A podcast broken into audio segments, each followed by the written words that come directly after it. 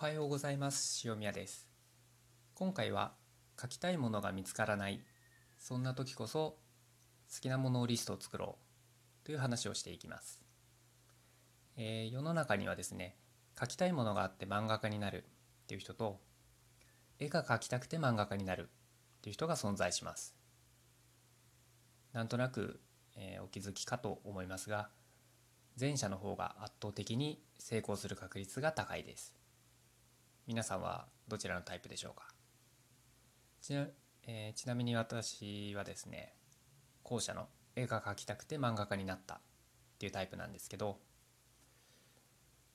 えー、こういうタイプはですね絵を仕事にしたい漫画で食べていきたいって思ってもいざオリジナルを描こうとしてもですねそもそも自分は何が描きたいのかわからない。っていう問題に直面してしまうんですね。じゃあどうすればそこから抜け出せるのかっ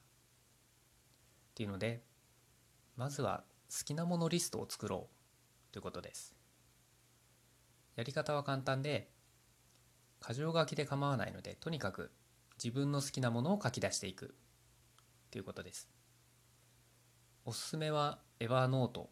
というアプリ皆さん使ってるかもしれないんですけど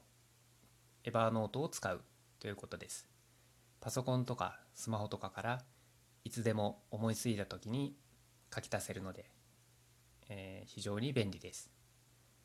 このリストはですね、誰かに見せるっていうわけでもないので、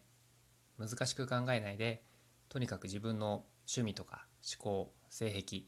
なんかを思いつく限り書いていきましょう。もちろん手書きが好きな人はノートを使っても構わないと思いますので自分のやりやすい好きな方法で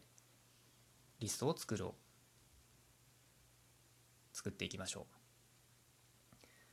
参考までにですね僕の実際の好きなものリストの一部を紹介すると、えー、発育途中のスリムな体年上の女性中身の成熟した少女無駄にタイトなコスチューム。巨大な武器。目つきの悪い女の子、えー、スリムでスマートな男性。高身長女子。そばかす。超ロングヘア。男性名の女性。とかこんな感じですね。こういうのをですね思いついた時にとにかく書き溜めていけば100とか200ぐらいは簡単に出てくると思います。今のはですね基本的にキャラクターの外観に関するものだったんですけどとりあえず外見でも内内面でも設定世界観展開何でも書き出してみましょうっていうことです。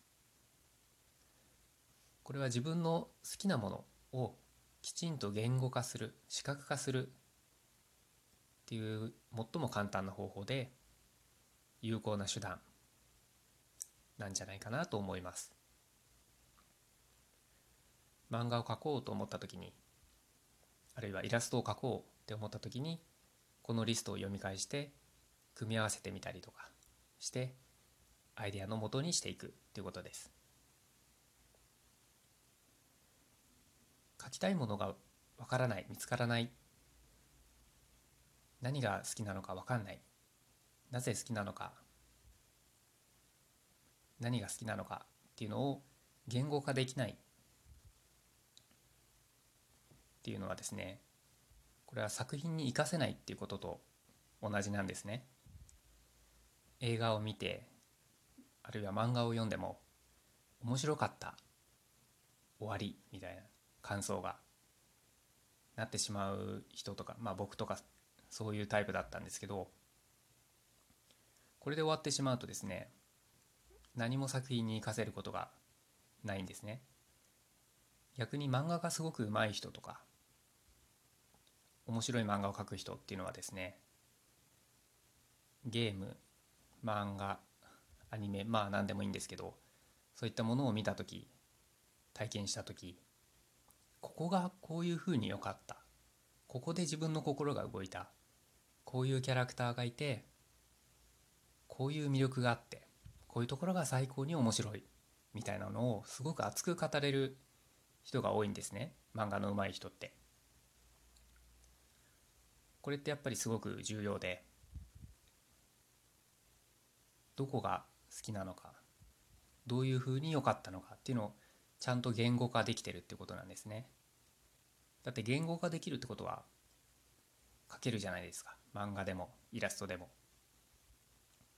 ってことは逆に言語化できないってことはそれを書くことはできないっていうことなんですね。なので自分が書きたいものが見つからないっていう時何が書きたいのか分からなくなってしまったっていう時にこの自分の好きなものリストを見れば必ず自分の金銭に触れるアイデアっていうのが出てくるので皆さんもぜひ実践してみてください、えー、今日のより深く学びたいあなたにおすすめの書籍。今日はですねスクリプトドクターの脚本教室初級編三宅隆太さんという方が書いてらっしゃるんですけどこのスクリプトドクターっていうのは脚本のお医者さんあるいはカウンセラーのことらしいんですね。脚本家であ、えー、脚本家で映画監督で心理カウンセラーでもある作者のこの三宅さんがですね映画の脚本について書いたっていう本です自分が何を書きたいのか